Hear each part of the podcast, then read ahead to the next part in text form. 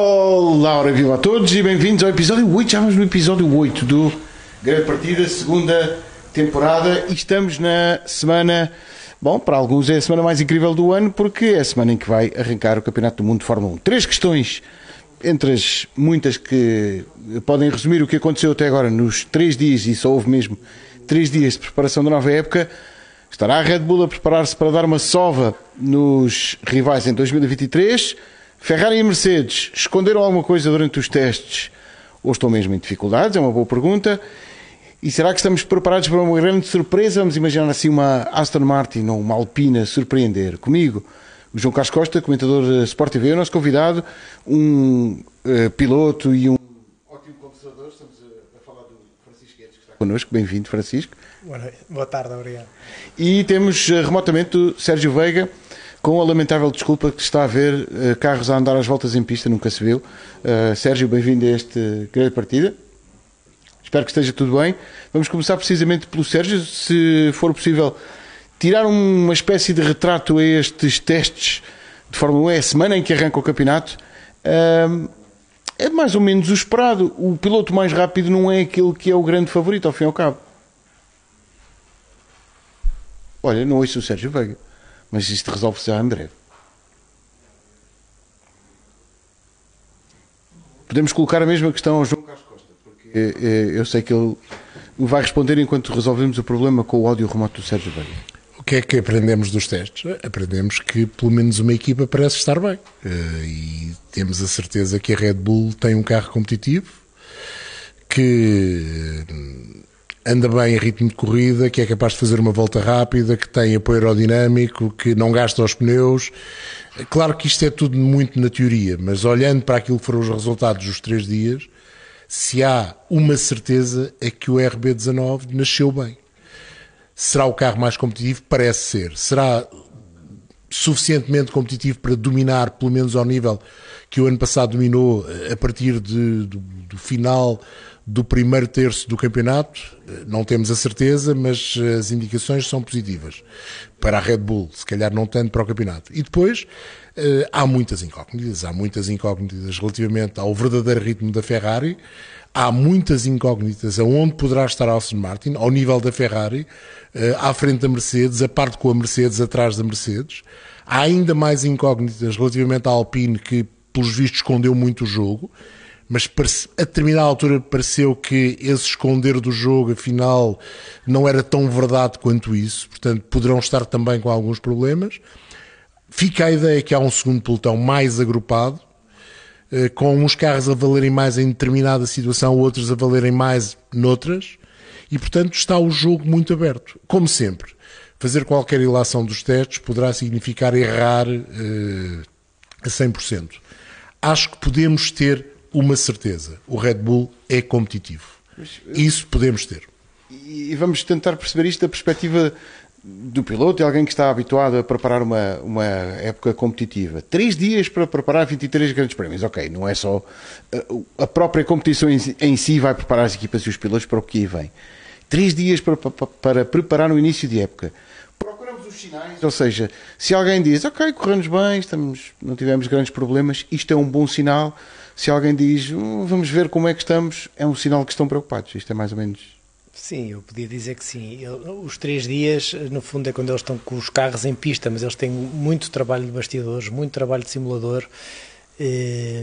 Há um jogo, há sempre um jogo, principalmente aqui na Fórmula 1, porque é um espetáculo incrível e eles estão durante estes três dias, eu acho que não mostram, não mostram tudo embora consiga-se ver alguma agitação nas equipes quando as coisas não, quando os tempos não saem e a Red Bull neste momento parece ser a equipe mais forte. E nós, nós procuramos sempre, nós, na verdade temos sempre nas pré-temporadas o cuidado de chamar a atenção para as pessoas que os tempos em si de forma absoluta podem não ter um significado muito grande por se tratar dos testes, mas há sempre uma, uma magia muito especial, porque são muitas semanas sem ver Fórmula 1, o campeonato está-se a aproximar e, por exemplo, do lado da Ferrari, os tifosi estão sempre muito curiosos para ver o tempo de uma só volta, as sequências de voltas, e nós apercebemos que há esta ansiedade toda para ver se os Ferrari basicamente estão em condições de voltar a lutar pelas vitórias. Lembrando que a Ferrari começou 2022 a ganhar aqui neste circuito. É verdade, eu, eu tenho a ideia dos testes do ano passado, a Ferrari mostrou logo que, que ia ser forte durante o, durante o ano e depois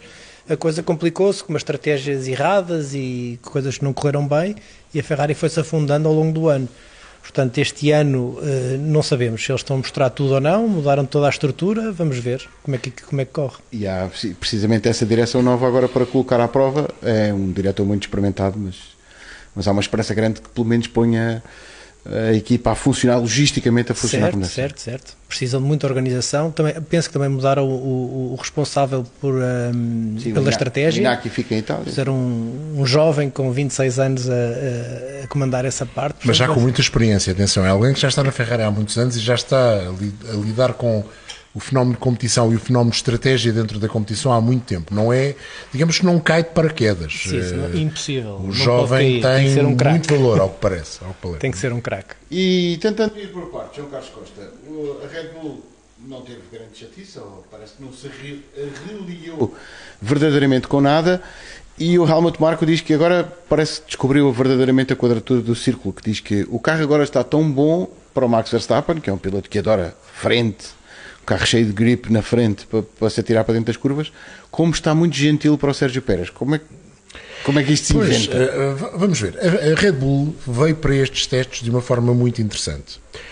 Uh, por aquilo que nós sabemos, foi a única que trouxe o carro num package Grande Prémio do Bahrein. Ou seja, uma asa de médio apoio, usou basicamente C1, C2 e C3, que vão ser os pneus, eh, convém não esquecermos que agora também há C0, portanto, uh, passa a haver seis misturas diferentes uh, para os pneus slick. Mas... Eu, tomei, eu tomei um calmante quando comecei a ver a quantidade de C1, C2, C3 serão os pneus dos grandes prémios e foi isso basicamente que a Red Bull usou eh, sem se preocupar com o tempo que ganhava, a não ser no último dia, quando o Sérgio Pérez com C4 fez o melhor tempo de todas as sessões. Para terem uma ideia, o Max nem sequer ficou. O melhor tempo do Max nem sequer é do top 10. É o 11 tempo em absoluto, mas foi feito com pneus C3. E com pneus C3, o carro mostrou grande estabilidade, bom poder de travagem, boa tração uh, e uh, até uma velocidade máxima e um apoio aerodinâmico bons. E os tempos refletiram isso mesmo. Mas depois olhamos para a Ferrari e a Ferrari o que é que aparentemente fez? Optou por não trazer a asa de apoio médio, fez quase todos os testes com a asa de baixo apoio, e isso significa uma boa velocidade máxima, mas por outro lado também ficou a ideia que não terão usado o modo motor mais forte do 06611, que é a designação do motor Ferrari este ano, mas, por exemplo, nos AS viu-se que os AS eram muito fortes em velocidade, velocidade máxima. ponta, e os Alfa Romeo também muito fortes em velocidade máxima, o que deixa entender que a Ferrari deu mais um passo em frente, apesar do congelamento da unidade motriz, deu mais um passo em frente em termos de capacidade eh, competitiva, não sabemos em fiabilidade, iremos ver, ainda que estes testes tenham sido os testes reis em fiabilidade. não me lembro de uma sessão de testes de três dias com tão poucos problemas, não me lembro. Mas a verdade é que houve muito poucos problemas. E depois tivemos a Mercedes, que se calhar porque quis definir uma afinação base, se calhar porque não tinha tantas certezas no seu W14, usou uma asa de mais apoio que também não tem nada a ver com aquilo que vai usar, em princípio, durante o fim de semana. Isso fez com que os Mercedes tivessem má velocidade de ponta, eh, mas tivessem excelente tração. Por exemplo, a tracionar eram os carros melhores. No meio destes três, Há uma quarta equipa, a Aston Martin, que com uma afinação, digamos, mais estilo Red Bull, mais um carro a pensar no Grande Prémio do Bahrein, conseguia ser basicamente competente em todos os fatores. Verdade que numa volta só ficou longe, com pneus C4, o Fernando Alonso ficou longe. Não sabemos se experimentaram com o carro vazio. Exatamente, não temos ideia de qual é a quantidade, ou qual foi a quantidade de combustível que havia nos depósitos, mas à partida ficou a meio segundo, mais ou menos meio segundo do Sérgio Pérez, mas a simulação do Fernando Alonso, eh, a última simulação do Fernando Alonso é excelente. Não digo que seja ao nível do Sérgio Pérez ou do Max, mas foi excelente. Apesar de ter sido feito mais tarde do que tinha sido feita a do Max, é muito boa. E, portanto, se calhar, eh, sendo que Aston Martin esteve, digamos, com um carro que tem o pacote aerodinâmico eh, de um grande prémio do Bahrein, portanto, se calhar está mais perto da Ferrari, se calhar à frente da Mercedes, mas sem termos a certeza da primeira fase competitiva desta temporada de 2023, ou seja, não vão ser os treinos livres, vai ser a qualificação no próximo sábado, não teremos ideia precisa de onde está quem, ainda que fique essa ideia. Red Bull à frente, Ferrari em segundo, depois ali uma batalha entre Aston Martin e Mercedes pela terceira posição um, e talvez um outro pelotão a seguir, com alguns carros a poderem destacar-se e outros, se calhar, com, ainda com alguns problemas. E deixa-me só para concluir esta passagem uh, pela Ferrari lembrar um, pode parecer um detalhe, porque o João falava na, na, na certeza as equipas simulam muito, utilizam imensas simulações, então agora que não há tempo de teste em pista, mais ainda têm que fazer, mas não há como a realidade de confrontar um carro e um piloto com uma situação. Ferrari precisava de fazer uma de, de conseguir executar uma transição entre o ano passado e este, que era gerir melhor os pneus. Acabou por ser uma das limitações que a Ferrari teve na, na época passada, porque chegava à janela ideal de funcionamento dos pneus e rapidamente caía dessa janela porque acelerava o processo de degradação dos pneus. E não, não temos a certeza que tenha conseguido resolver esse problema. E para um piloto que vai com confiança, quer é atacar, vai ser difícil fazer esta gestão. Isto dá a volta à cabeça milhares de vezes. Deve ser difícil. Deve ser difícil. Por isso é que estes testes de simulador que eles fazem depois também ajudam as equipes.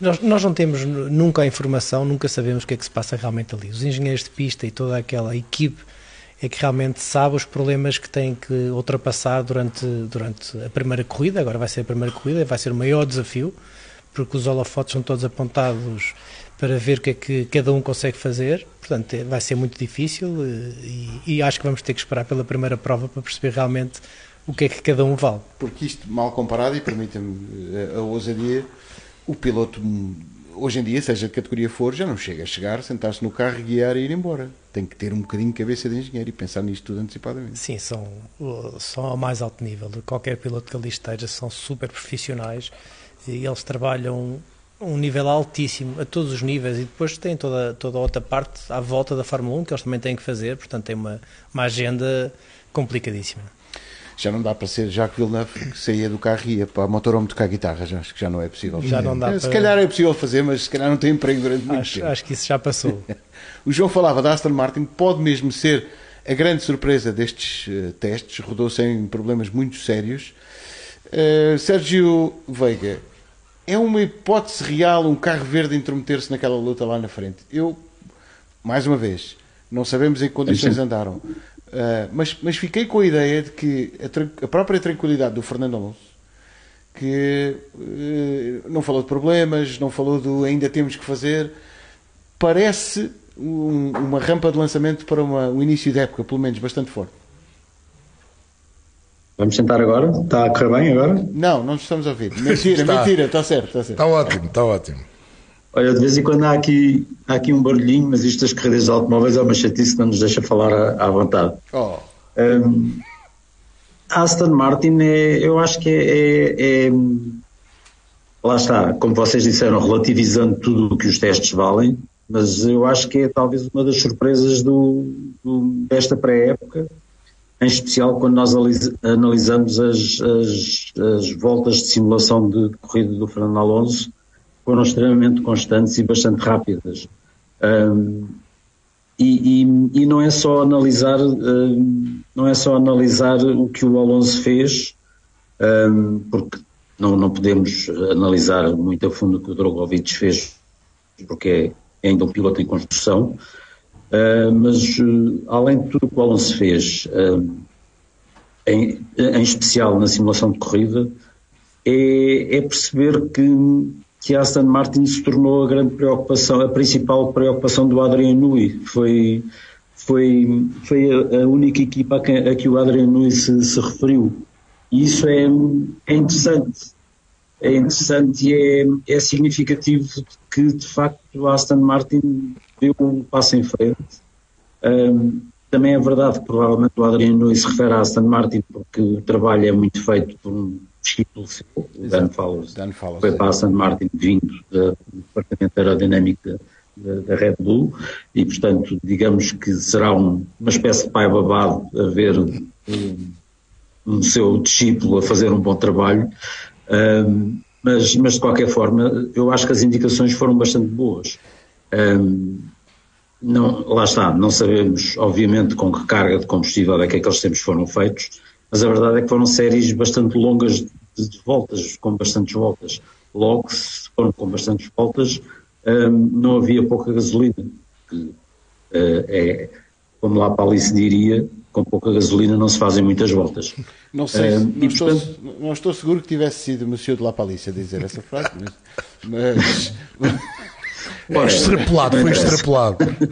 Vamos... Uh, e, e, portanto eu fiquei, fiquei curioso, uh, inclusive o próprio Toto Wolff já, já, também já deixou indicações de que não ficaria surpreendido que a Aston Martin uh, fosse a melhor equipa com motores Mercedes. é outra indicação. e portanto acho que o, o Fernando Alonso poderá, poderá ser um, não, não vou ao ponto de dizer que poderá ser um rival do, do Max Verstappen e da Red Bull, mas poderá, poderá estar ali na, na luta pelo, por um pódio, por exemplo. Se calhar não, não é surpreendente se, vir, se assistirmos a isso.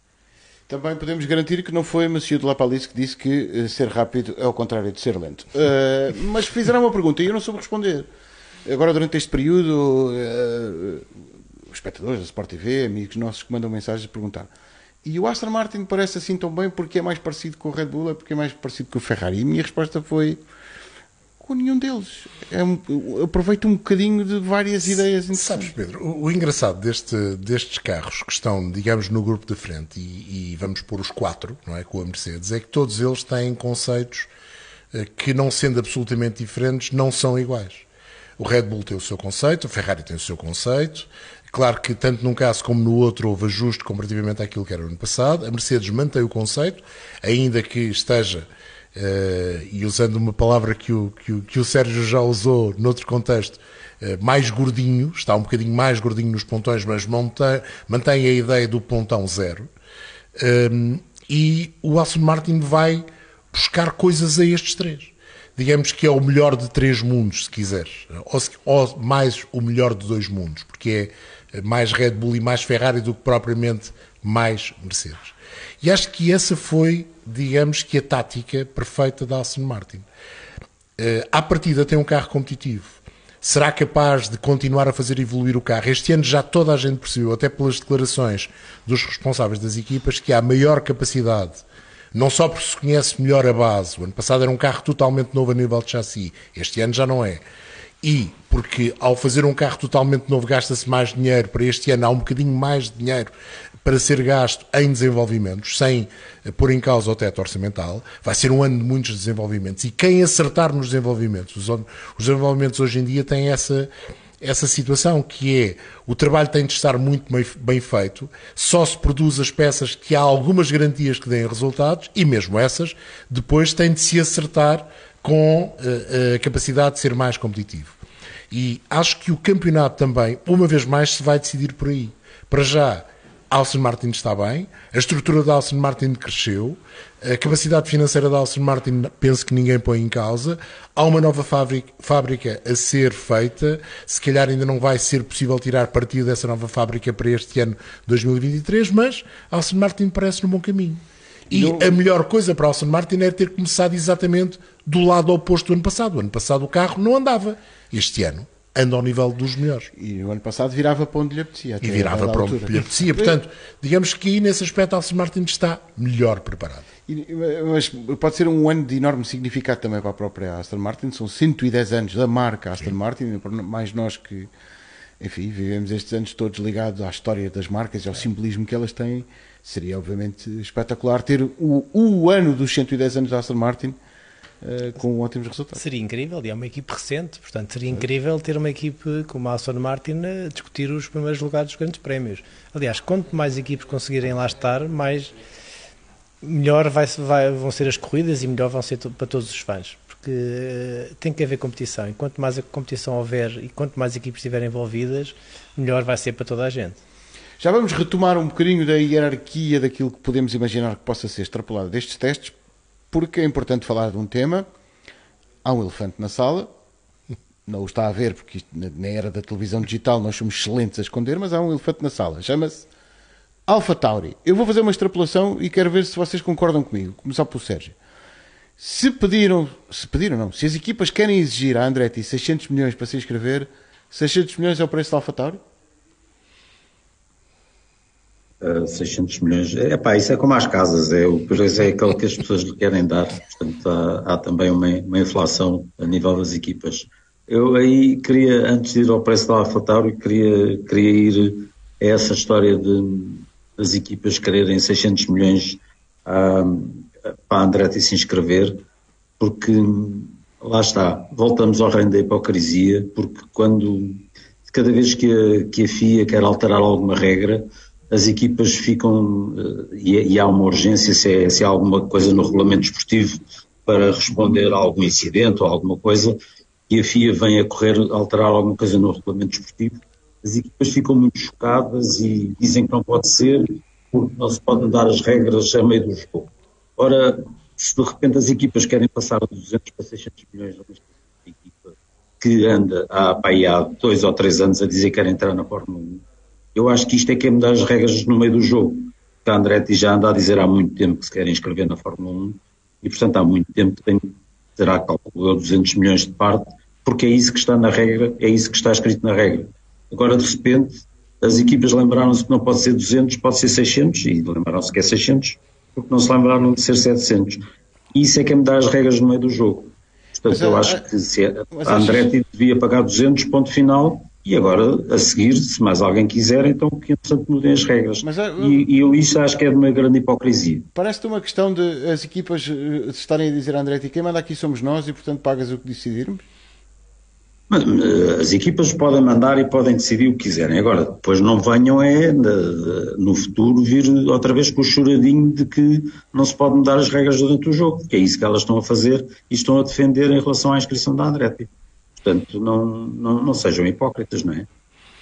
é o, o, o, problema maior aqui é a Andretti nesta altura está a Andretti já está confirmado que eh, comprou o dossiê para ser a 11 primeira equipa.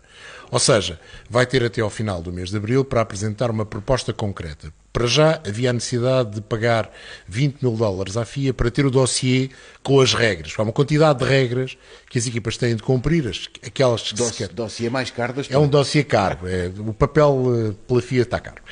Mas, eh, mas a verdade é que a Andretti está confirmado que o fez.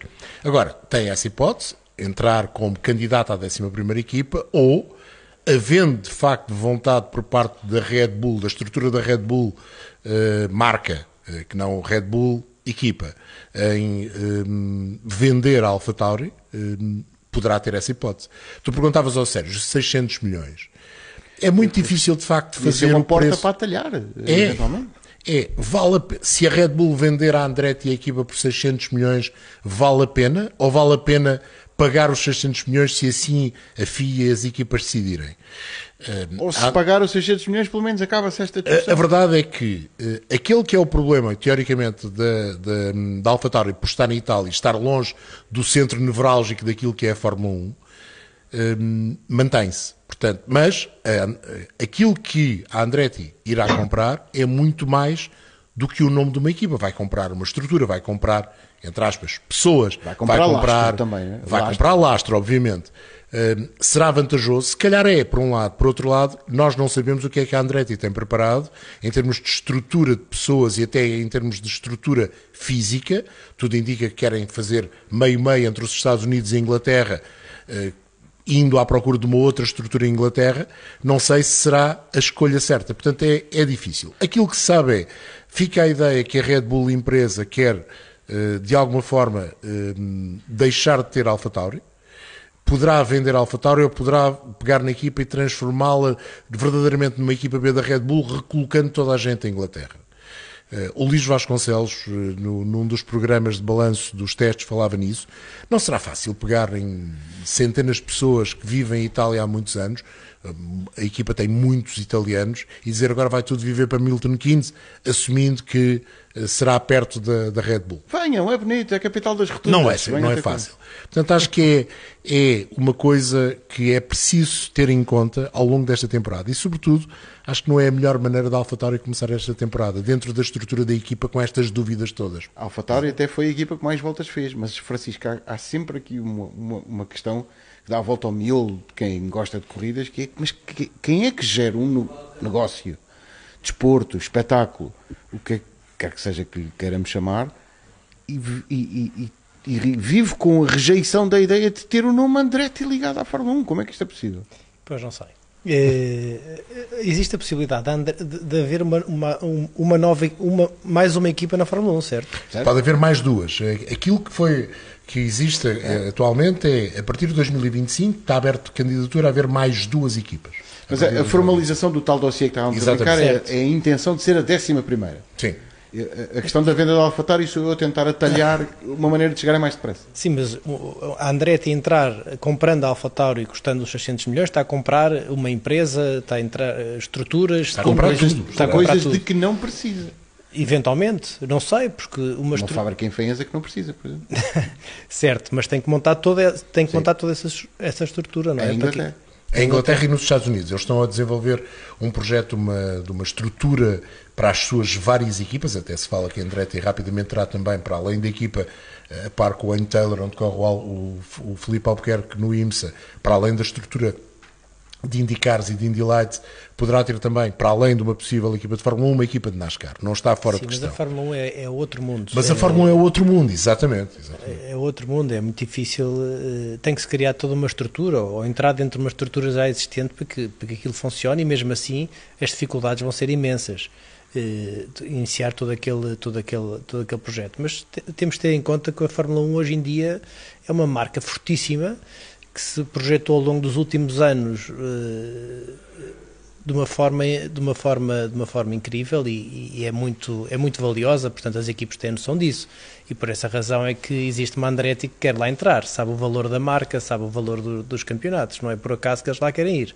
Não é só para mostrarem que podem dar depressa ali no meio. É todo um negócio, é todo um espetáculo que hoje em dia toda a gente quer estar presente. E o chamado revenue eu costumo, que podem ter a ganhar. Eu costumo certo, dar claro, muitas claro. vezes uh, o exemplo da Haas. Quando a Haas entrou na Fórmula 1 e foi a última equipa a entrar na Fórmula 1, a Fórmula 1 não valia aquilo que vale hoje não tinha a dimensão, e aqui estamos até a falar de uma situação em que temos uma equipa americana e outra equipa americana. Para uma equipa americana, quando a Haas entrou, havia um risco que a Andretti não corre das coisas não terem reconhecimento no seu país natal, nos Estados Unidos. Hoje em dia, a Fórmula 1 é uma marca muito forte também nos Estados Unidos. Mas dás, um exemplo interessante porque dizem que o erro da Haas, que foi partir a equipa dos dois lados. Não devia ser repetido pelo André. Sim, mas eh, a verdade é que a AS reparte a equipa por três lados, basicamente. Tem uma estrutura nos Estados Unidos que é uma estrutura dirigente, depois tem a estrutura junto da Ferrari. Tem um escritório por... em Fiorano. Tem um escritório, tem mesmo um escritório em Fiorano, não, não é dúvida nenhuma. Tem lá mesmo um, um, um, departamento e depois ainda tem uma estrutura em, na Grã-Bretanha. Não, não, é, não é, na minha opinião, a melhor maneira de olhar para este, como, como Francisco dizia negócio, e tu dizias também negócio, que é a Fórmula 1 atual. Mas uh, mais, mais do que isso, a minha dúvida vai a outro nível. A AlphaTauri, nesta estrutura atual da Fórmula 1, só vale 600 milhões? Eu, eu só estou a aferir o número que pediram a André. Essa é a minha pergunta. Eu, eu... Verdade que a Sauber, teoricamente, valeu para a Audi 750 milhões. Mas, eu, mas, mas o negócio foi feito antes de, deste aumento substancial. Eu posso estimar que o valor de empresa, por assim, se quisermos chamar assim, com a fábrica, com o ativo que tem, pode valer isso. Mas o valor de equipa de competição deverá ser, pá, se não é pois, dobro, é uma coisa parecida. É, é, é isto. Mas voltando à pista e ao andamento, Sérgio, a AlphaTauri fez voltas, fez imensas voltas, nunca mais acabava não fez grandes tempos, mas lá está, mais uma vez, os tempos não nos querem nunca, não, raramente nos querem dizer alguma coisa uh, verdadeiramente concreta sobre isto. Basta ver que alguns dos pilotos que fizeram bons tempos, tempos uh, relevantes, fizeram com pneus que não vão ser usados no Grande Prémio do Bahrein, mas quem andou muito também foi o Williams. Sim, a AlphaTauri e o Williams foram, foram as, as rainhas das voltas, mas, uh, mas nenhuma delas fez, fez tempos assim que fossem particularmente entusiasmantes. Uh, lá está. significa o que significa. Para já não significa grande coisa. Um, a AlphaTauri teve, teve pequenos problemas pelo meio, mas a verdade é que conseguiu uh, somar muitas voltas. A Williams não teve assim problemas que se conhecessem, mas, mas também o tempo do álbum, que até foi apenas mediano, foi feito com C4 portanto, com C5, aliás. E, portanto, pneus não vão ser usados. Sim. Sim, e, e, e, fez, e, fez, um tempo que não foi nem muito rápido e com pneus muito macios, o que significa que dá a ideia que o Williams não é um carro propriamente uh, veloz, ainda, para já, pelo menos. Uh, de qualquer forma, é sempre bom ter uma, uma base uh, resistente, fiável, e a partir daqui começar a, a trabalhar na, na, maior rapidez do carro. mas às vezes é mais, é mais fácil ter um carro muito rápido e trabalhar e, e aumentar-lhe a fiabilidade do que, do que o contrário. De tornar um carro lento, rápido, é, por vezes é mais difícil. Agora digam-me vocês como é que o James Valls entrou, entrou, começou a trabalhar três dias antes dos, ou seja, oficialmente começou a trabalhar três dias antes dos testes começarem. Como é que a Williams vai funcionar? E agora estávamos a falar de estruturas, do peso que tem as estruturas, da importância que tem a organização na Fórmula 1. Como é que a Williams vai começar uma época sem um diretor técnico e sem o responsável da aerodinâmica? O carro está feito, verdade. Agora, eh, falta alguém para mandar nesse capítulo técnico e no capítulo aerodinâmico para as futuras evoluções. O Williams, e o Sérgio já, já o referiu, os tempos não foram brilhantes, mas pior para o Williams foi o facto de, nas simulações de Grande Prémio, foram feitas duas, podemos dizer quase, quase na totalidade, os Williams apresentaram um ritmo até interessante no início das simulações, mas depois uma degradação demasiado forte dos pneus com todos os tipos de pneus que vão ser usados no Grande Prémio, C1, C2 e C3. Acredito que o Grande Prémio vai ser feito com C1s e C2. Vamos acreditar que sim. Mas uh, é muito difícil, mesmo a poucos dias, dizermos que vai depender da quantidade de areia na pista, vai depender de uma série de fatores, a, começar pela temperatura ambiente e a temperatura da pista. Uh, e o mesmo se passava com a AlphaTauri. São dois carros que, não sendo muito rápidos, tinham essa agravante, desgastavam os pneus. Ao contrário, por exemplo, das simulações, se nós olharmos para as simulações do Aston Martin, da Red Bull, esse desgaste dos pneus não acontecia, mas acontecia no caso da Mercedes. Será que eh, isso ficou a dever pelo, pelo facto da Williams e também a AlphaTauri terem optado, tal como a Mercedes, por uma asa de muita carga, à procura de, de alguma informação que nós não sabemos exatamente qual, mas à procura de alguma informação, se calhar sim. Se calhar os pneus da Pirelli com esta nova uh, construção, uh, o Max foi o único piloto que de alguma forma ia a um canal chinês, uh, fez referência à qualidade dos pneus e considerou que tinha havido uma redução de qualidade dos pneus posteriores novos comparativamente aos outros. Ninguém mais, eu não ouvi mais nenhuma declaração relativamente aos pneus, mas se calhar isso também teve influência nestas simulações da AlphaTauri e, e da Williams.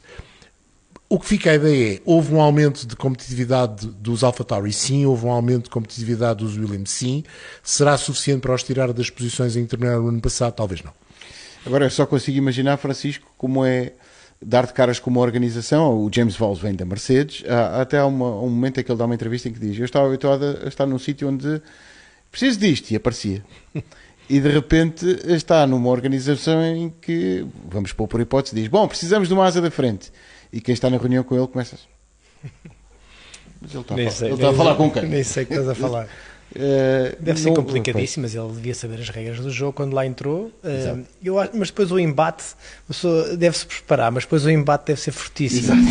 mas sabes que nessa mesma entrevista, o mais interessante dessa entrevista, para além dessa frase, é outra, em que ele diz que ele se preparou toda a vida para isto. Portanto, isto era não, um não, objetivo. Não, não, tenho dúvidas que era um objetivo dele. Sim. Se calhar pensaria ser diretor de equipa da Mercedes, se calhar percebeu que dificilmente chegaria e aceitou o desafio da Williams. Mas foi interessante ouvi-lo dizer: Eu preparei-me a vida vida toda para isto. Mas se ele conseguir fazer aqui qualquer coisa da Williams, uh, vai ser. Eh, notável, vai, claro. vai, ser notável e vai ser, um, se calhar, o trampolim para passar para uma, para uma equipe grande. Eh, agora, a Williams realmente está. Às vezes, estes testes, com muitas voltas, muitas voltas, mostra que as, que as equipes estão, estão à procura de qualquer coisa, mas que não estão a conseguir lá chegar. Era um bocadinho o que o Sérgio dizia: é mais vale às vezes um carro rápido e depois, ao longo do ano, se procura ter ali alguma consistência ao longo da corrida, agora tornar um carro só consistente num carro rápido para qualificação, não vai ser, não vai ser nada fácil. E, e, e acho, tinha esse problema já de baixo. E acho que, e vê-se às vezes os, ao longo dos anos, os carros, quando, é muito difícil eles conseguirem evoluir ao longo da época e tornarem os carros médios nos carros super rápidos. Portanto, eles têm ali um trabalho, muito trabalho pela frente. E a Mercedes conseguiu fazer isso, é? mas é a Mercedes. Mas a Mercedes é um caso à parte. Exato. Mas estávamos a falar de, de, quem, é que, quem é que dá um jeito nisto. Basicamente era esta a nossa forma de introduzir o assunto. Quem é que dá um jeito na McLaren, nos 60 anos do Bruce McLaren, um carro que homenageia o fundador. E aparentemente o Lando Norris já anda aos pontapés à parede. Sérgio, é relativo, é, é relativo. Nós relativizamos, mas que não está bom, não está, Sérgio. Não, aquilo não teve bom aspecto. Estes testes para a McLaren não tiveram nada bom ar, um, começando por problemas que dá-me a ideia que é de fraqueza do material ou de, ou de levarem demasiado longe uh, a caça ao peso e de e terem feito materiais, uh, partes do carro pouco resistentes, uh, nomeadamente tiveram que reforçar aquelas paredes verticais das asas dianteiras, tiveram problemas com. Não sei como é que a gente chama aquilo. As derivas é, sobre as rodas. Para mim são os guarda-lamas. As derivas. Aquelas ser, coisas que estão por cima das rodas da frente. que basicamente quase que se derretiam com, com, a, com a temperatura dos travões e não é, não é, não é normal numa coisa que é feita em fibra de carbono, mas aquilo deve ser tão fino, tão fino para, para poupar no peso que e foi, foi, uma coisa, foi uma coisa que nós vimos, por exemplo, acontecer logo no primeiro dia no, no bico do, do Ferrari, com aquela, com, que criava aquela cova na, com a pressão aerodinâmica, e isso acho que dá uma indicação que as equipas, para porem os carros no peso mínimo, começaram a utilizar partes em carbono tão finas que, que o próprio carbono, que é uma, uma coisa tão resistente, mas também tem que ter uma, uma espessura mínima para, para, a coisa funcionar. É? E, e, se calhar a McLaren foi, esteve-se nessa, nessa, nessa procura do, do, peso mínimo e teve, teve vários problemas com o carro. Além disso, uh, e além dos problemas que os obrigaram a parar várias vezes durante os testes, o carro uh, tem problemas de comportamento complicados. É um carro complicado de guiar, o que uh, era a última coisa de que Oscar Piastri precisava para, para se adaptar à, à Fórmula 1. Um, mas o próprio Lando Norris também não se entendeu bem com o carro. É verdade que fez ali um tempo simpático para, para aparecer ali na tabela, um, mas com, lá está com pneus que não vão ser usados. Mas as, as simulações de, de corrida foram, foram tristes e mesmo na verdade percebeu-se sempre que o carro não só não é rápido, como é muito difícil de, de pilotar. E, portanto, está aqui um vai detalhe, pôr problemas aos seus pilotos. Está aqui, nisto que o Sérgio diz, tem também, também um detalhe crucial, Francisco. Imagina um piloto, dá-lhe um carro para as mãos, ainda para mais o Piastri, que vem com o antecedente todo que, que tem, ter sido basicamente a noiva mais pretendida da, da, da temporada anterior, motivou inclusivamente uma, uma pequena, não foi uma guerra contratual, mas eh, uma, uma, uma discussão uh, verdadeira entre equipas para ficarem com o, com o piloto. Vai estrear-se, vai fazer o seu primeiro grande prémio e de repente dão-lhe para as mãos um carro que é super temperamental e ele vai ficar numa situação, perante uma situação que é. E agora vão achar que isto tudo é culpa minha tem sempre, acho que o, o, o, primeiro desafio dele vai ser o, o, companheiro de equipe, não é? É sempre o, primeiro adversário de cada piloto é o companheiro de equipe, que é quem tem o mesmo material. E, e, o, essa vai ser a, grande dificuldade, é ver quem que se consegue adaptar primeiro ao carro para conseguir tirar o melhor partido do carro. Mas vai ser uma tarefa, vai ser uma tarefa dura e a pressão é enorme. A pressão é enorme. Um Eu não percebi este ano. Porquê, porquê que as equipes andaram todas com pneus que não iam. Ou muitas... Podem usar todos. Podem usar Podiam todos, usar todos, porque estão a testar coisas para outras corridas. Ah, não vão usar nesta. Na, nesta na, não vão não, usar. Não, já estão escolhidos. Os pneus são C1, C2, C3 para o Grande Prémio do Bahrein. Ou seja, são da gama mais dura, vá. Certo, assim. certo, certo, certo. Mas pronto, vai ser um desafio. É, para um piloto é muito mudar de equipe, eles querem logo mostrar eh, as, suas, as suas capacidades, a sua rapidez. E, é- e vai ser um desafio enorme. Ainda por cima, João, tentar ganhar- levar a melhor sobre o Norris, que segundo, se bem me lembro, ainda ninguém, nenhum colega de equipa conseguiu Mas fazer sabes que esse. gato de sapato dele. Desculpem, esse é um desafio para o Oscar Piastri e é um desafio que, se for ganho, eh, coloca o Oscar, Piastri naquele tal patamar que toda a gente acha que ele está. Vamos supor que com um carro que parece difícil, com um carro que vamos acreditar que a McLaren no ano passado também não começou bem e eh, acabou por, ao final de dois, três grandes prémios, ter um carro que já era melhor, que já, desculpem, já podia lutar pelo, pela liderança do segundo pelotão e andou na batalha até ao final do ano. Vamos acreditar que a McLaren é capaz de fazer isso outra vez, colocar um carro competitivo. Se o Oscar Piastri conseguir, no meio disto tudo, oferecer às equipas as ferramentas, enquanto piloto, para ajudar nesse desenvolvimento, para além disso, ao mesmo tempo fazer jogo igual ao bater o Lando Norris, coloca-se num patamar, ele já está num patamar muito elevado, face àquilo que foram os resultados nas fórmulas de promoção. Ganhou sempre à primeira. E, portanto, chega à Fórmula 1 com um elan, para mais depois daquela batalha jurídica para saber quem é que ficava com ele entre a Alpine e a McLaren, chega à Fórmula 1 com um elan que há muito que não víamos um piloto chegar. Uh, talvez desde Charles Leclerc, uh, ou se quiser um bocadinho antes de Verstappen, em condições diferentes. Vamos ver. Acho que é um desafio para o Oscar Piastri. E se o rapaz australiano o vencer, atenção, poderá ser um caso muito sério mesmo no futuro. Há três equipas ainda que eu gostava de. de- já, já passámos por elas eh, de forma breve, mas tentar situar, se pudermos fazer uma hierarquia daquilo que achamos que pode ser o pelotão nesta primeira prova, onde colocamos a Haas, a Alfa Romeo e a Alpine. Uh, é assim, para mim a, a grande incógnita destes testes é a Alpine. Acho que ninguém, se calhar nem eles, sabe verdadeiramente o que é que vale aquele carro. Factos. Andaram sempre, ao que parece, dizem, com muito combustível. Facto. Andaram sempre com um modo motor relativamente baixo e não há hipótese de comparar, porque não há outro carro equipado com o motor Renault. Facto. Hum, não estiveram ausentes de problemas e ninguém percebe por que razão é que usaram um carro tão duro. O carro era o carro mais duro. Passava num corretor e aquilo vibrava por todo lado. Portanto, é- foi estratégico por parte da Alpine esse tipo de afinações. Foi porque tiveram necessidade de o fazer por uma razão qualquer que não, não disseram, nem têm que dizer. Mas a Alpine é a grande incógnita. Eu não consigo colocar a Alpine. A Alpine tanto pode estar ao nível da Aston Martin, não me parece, como pode estar ao nível da Williams, também não me parece, porque é impossível de analisar os tempos dos Alpine. Mas eu, por- eu desconfio sempre quando os pilotos não se queixam. O, o, o Esteban Ocon só se queixa do Drive to Survive, que é uma, uma coisa estranha. facto. Vai ser animado a próxima, a próxima corrida. O Sérgio está a tentar comunicar comigo. Alô? Estava a passar um carro. Nada. Estava a dizer que eu desconfio sempre quando os pilotos não se queixam. O Pierre Gasly nem eu ouvi. O Esteban Ocon só ouvi queixar-se do Drive to Survive. Isto é bom ou mau sinal? Pois, eu estava a ouvir o João e, se, e com aqueles factos todos de andarem sempre cheios de gasolina, de não puxarem pelo motor, uh, pergunto então o que é que eles andaram lá a fazer? Pois é, exatamente. Ora, aí está a pergunta. Exatamente. Então, afinal tiveram de testar o quê?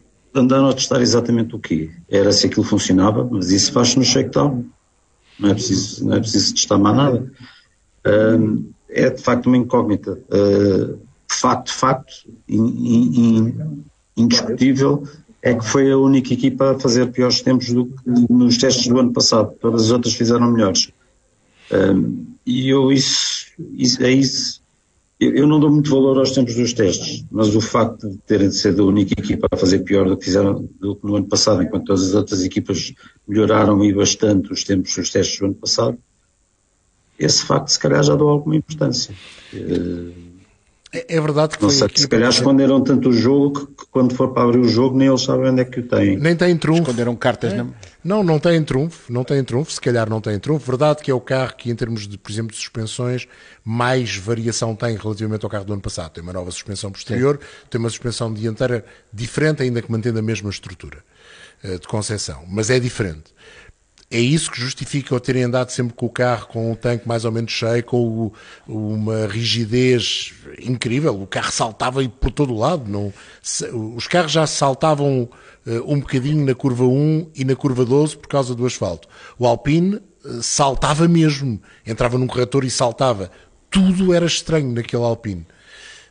E concordo com o Sérgio. Se eles não se, não quiseram ver mais do que isso, porquê é que não quiseram ver mais do que Mas, isso? Podemos sempre voltar à mesma questão, Francisco, que é mudaram a arquitetura de um carro, pelo menos atrás, uh, severamente, Sim. Uh, de forma decisiva. A arquitetura de uma, de uma, suspensão ou da forma do carro amortecer. E dão três dias de testes, os pilotos não andam os três dias, só andam há um dia e meio, se, se o trabalho for dividido. É suficiente? Uh, parece muito pouco. Bem, eles devem oh, estar, oh, Diz, diz, Desculpa. diz, diz, diz. Desculpa interromper-te, mas estavas a falar nisso e toda a gente se queixa que três dias de testes são pouco.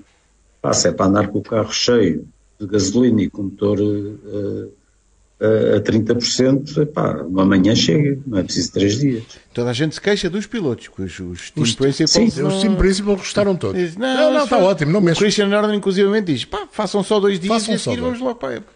Exatamente. Pronto. Para não dizer não façam nada e vamos direto para, o, para o primeiro treino livre. Sim, mas quando a base é muito boa. Exato. Ele diz isso porque fica mais fácil.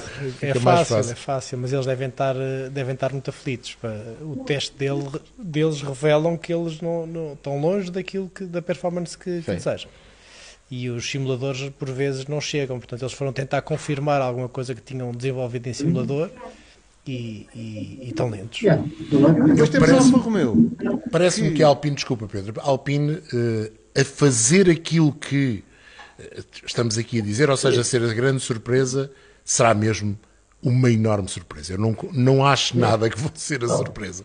Não acho nada. Vamos mesmo esperar e aguardar com muita curiosidade por este pelo primeiro grande prémio para esclarecer estas dúvidas, porque eu tenho esta também da Alfa Romeo, que muito longe do tormento que foi o início de 2022, em que o carro partia peças em que aconteceu no Shakedown de Barcelona, partiu uma peça que era impossível substituir, portanto teve imenso tempo parado. Não aconteceu nada disto, mas não deixou de ter duas quebras alarmantes, uma delas numa unidade de potência. Uh, sim, ou seja, foi rápido, a única equipa que teve problemas que sim, saiba. Que saiba, que saiba foi a única equipa. Alegro, mas não tropa. O carro é rápido numa volta ficou mais ou menos demonstrado isso. Não foi tão mal quanto isso em simulação. Foi melhor que o AlphaTauri, foi melhor do que o Williams, foi melhor do que o McLaren. Quase que diria que em termos de simulação eh, foi até melhor do que o Haas. Mas eh, não sei se é o carro que a Alfa Romeo tinha no início da temporada passada. Aliás, nas duas equipas cliente da Ferrari, na Haas e na Alfa Romeo, a minha dúvida é a Alfa Romeo e a Haas que no princípio da temporada passada estavam numa posição de vantagem dentro do segundo pelotão, que depois acabaram por não confirmar ao longo do ano. Mas a Haas fez quintos lugares, a Alfa Romeo fez quintos lugares no início do ano. Não sei se nesta altura estarão nessa posição. De qualquer forma, a Haas, e, e aqui fazendo a transição para a Haas, está em boa velocidade máxima, lá está, não sabemos se pôde usar o motor Ferrari de uma maneira que a Ferrari não quis usar. Eu tenho alguma Eu ideia tenho que uh, a ideia que sim. também. A Alfa Romeo também não tinha má velocidade máxima, mas a Haas, comparativamente à Alfa Romeo, teve algo que uh, parece dar vantagem aos americanos face aos suíços, que é a simulação foi melhor menos desgaste de pneus. A Alfa? Não, os Haas. Ah, e os Haas? Os okay, Haas. Okay. Os Alfa Romeo são rapazes também para comer um bocadinho o pneu. Mas...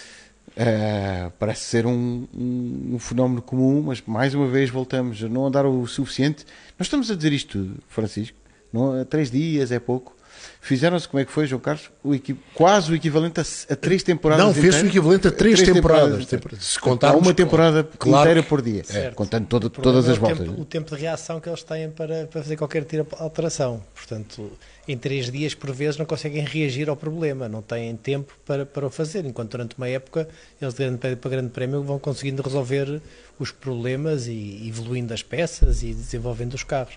Portanto, por isso é que eu estava a dizer há pouco, quando a base vem mal, é muito difícil de reagir, de reagir a tempo. É, é, e antes de ir ao Sérgio, deixa-me só dizer uma coisa, que é, será que vamos ter as primeiras evoluções já no primeiro Grande Prémio? Era, eu, eu ia lançar precisamente os temas finais e ia ser uma espécie de realidade ou mito. E o primeiro, realidade ou mito, Sérgio Veiga. É verdade que a Alpine quer começar a primeira corrida com uma evolução de um carro que ainda não fez uma corrida? Pá, não faço a mínima. Mas fazia sentido eles terem andado três dias ali nos testes sem fazer nada porque já têm outro carro para lá pôr. Mas, não, mas é, é um bocado estranho, não é? Não faz, não faz muito sentido. Se bem que, se nós nos lembrarmos, o ano passado, a Red Bull apresentou-se na primeira prova com um carro diferente daquele com que tinha andado nos treinos, Sim, nos testes. verdade. Um, e, e com bons resultados, diga-se de passagem. Um, e, portanto, há de haver evoluções. Agora, carros diferentes não. não Mas achas não que vai. Sérgio, achas que logo na evoluções- primeira prova vai haver evoluções a esse nível? Ou seja, vamos ter uma asa, de- eh, a equipa já vai apresentar a asa traseira B, vamos chamar assim, ou 02, se quiseres. Achas que eh, nesse, nesse aspecto o ano de 2022 eh, foi, Ah, eu- digamos, eu mais nunca, de Eu nunca contenção? considerei, eu nunca considerei lá está. Eu acho que isto depende da. É, é uma questão semântica. Eu nunca considerei a apresentação de uma asa diferente, propriamente uma evolução. Eu acho que são Sim. configurações diferentes do carro. Certo. Uh, chegar à conclusão que, por exemplo, que a Mercedes claramente dá-me a ideia que usou uma asa com demasiada carga. E se estão a queixar de falta de velocidade de- na reta, é natural que, que apareçam no Grande Prémio com uma asa com, com, menor, com menor apoio do que aquela que usaram no- nos testes. Se isso, é uma, se isso é uma evolução, não, não é uma evolução. É uma configuração, é uma adaptação do carro a um- a um- ao resultado de um teste em que foi detectado um problema, em que falta velocidade de ponta e eles eh, usam uma, uma asa com, com menor carga para, para irem Então, buscar maior velocidade. Segunda, Isso para mim não é propriamente uma evolução, é uma adaptação e uma nova configuração da asa. segunda pergunta do Realidade ou Mito. A Mercedes já percebeu que o W14 não serve e mandaram vir um novo? João Carlos Costa. O- a Mercedes diz que não. Diz que vai continuar na senda deste conceito e que as notícias que foram postas a circular sobre a existência de um, de um projeto B, de um- qualquer coisa B, para este ano não são verdadeiras. Há- uma coisa que hum, ficou dos testes. Eh, Nunca vimos o Lewis Hamilton. Para já, o Lewis Hamilton não falou, nem o George Russell falou muito, mas nunca vimos com ar muito satisfeito. As imagens que havia do Lewis Hamilton e do George Russell foi sempre com fácias muito fechado. Mas o carro não salta. O carro não salta, é verdade. Portanto, digamos, eles vão começar a época melhor do que começaram a época do ano passado. Agora, será que aquela ideia que eles mantiveram para este ano e que esteve na origem do projeto do ano passado vai ser finalmente conseguida eh, extrapolar em termos de competi- competitividade no máximo? Será que aquilo que aconteceu no Brasil no ano passado foi fruto do acaso, de muito trabalho também, mas fruto do acaso de uma pista, de uma altitude, de uma condição meteorológica, do facto dos outros carros já não estarem numa fase de desenvolvimento? Não sabemos. Verdade é que. E da Red, olha, e da Red Bull ter metido os pés pelas E da mãos. Red Bull ter metido os pés pelas mãos, verdade, também. Verdade, É, verdade. convém, convém não esquecermos isso. Será que a aposta que eles fizeram, e é uma aposta continuada, é para manter mesmo? Eu acho que a Mercedes não tem tempo para perder mais um ano. E a terceira, Mas- terceira pergunta do Realidade ou Mito. Francisco, dizem, eu não sei se é verdade, Dizem. por isso é o Realidade ou Mito. Dizem. Dizem que a única maneira de impedir que Max Verstappen seja tricampeão do mundo é enganar-se no aeroporto de destino. Acho que isso é verdade. Ele está mesmo O num Max patamar está- brutal. Sim, está, o Max está fortíssimo, está confiante. Aliás, sempre, sempre foi muito confiante. E a equipe está, parece estar com tudo este ano para, para voltar a rivalidar o título. Vamos ver as surpresas que vamos ter. Eu espero ter bastante surpresas eh, ao longo do campeonato, porque faz falta. Mas ele realmente é um forte candidato a, ganhar. Francisco está agora eh, no todo terreno. Imagina o propósito que há no todo terreno. Aquilo são uns saltos para cima e para baixo que está lá a aventura. E ele anda num Fórmula. Exato, é um exato, Fórmula. Exato. Tem sido giro, tem sido, tem sido um desafio diferente. É como ir à gravilha, basicamente. mas sair sempre de lado. Mas sair sempre. Mas tem sido um desafio, desafio giro. É completamente diferente da velocidade, porque estamos sempre a guiar no imprevisto, mas tem sido, tem sido muito gratificante esta minha nova experiência. Vai continuar com certeza e nós vamos ter a oportunidade de acompanhar também convosco e com o Francisco a temporada aqui mesmo na Sport TV. Estamos a fechar, é a época em que começa o Campeonato do Mundo de Fórmula 1. Ajudem-me com Fórmula 2. Com Fórmula 2? É. Parece que sim. O Sérgio, entretanto, vai voltar para do sítio onde está a ver carros de corrida para ver mais carros de corrida e começar a é, mas este, Fórmula 2. Mas aqui tem as rodas tapadas. Pronto. Se quer saber, veja o GP Magazine, estreia na próxima quarta-feira.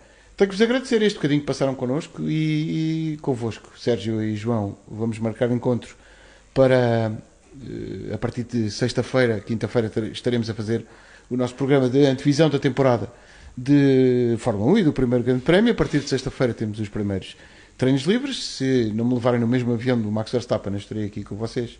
E se não me enganar, no aeroporto de destino teremos também uh, a companhia dos nossos comentadores dos desportos motorizados em tudo o que vamos ter a partir de agora, porque isto vai ser uma montanha russa que não para. E Francisco é um espetáculo isto dos desportos motorizados. É uh, às vezes é difícil arranjar tempo para os ver a todos, mas uh, fazemos um esforço. Obrigado pela companhia Obrigado, e por esta conversa espetacular. Obrigado a vocês por terem estado connosco. Sérgio Veiga está autorizado a voltar ao nosso convite e no próximo grelha aqui estará. Obrigado e até para a semana.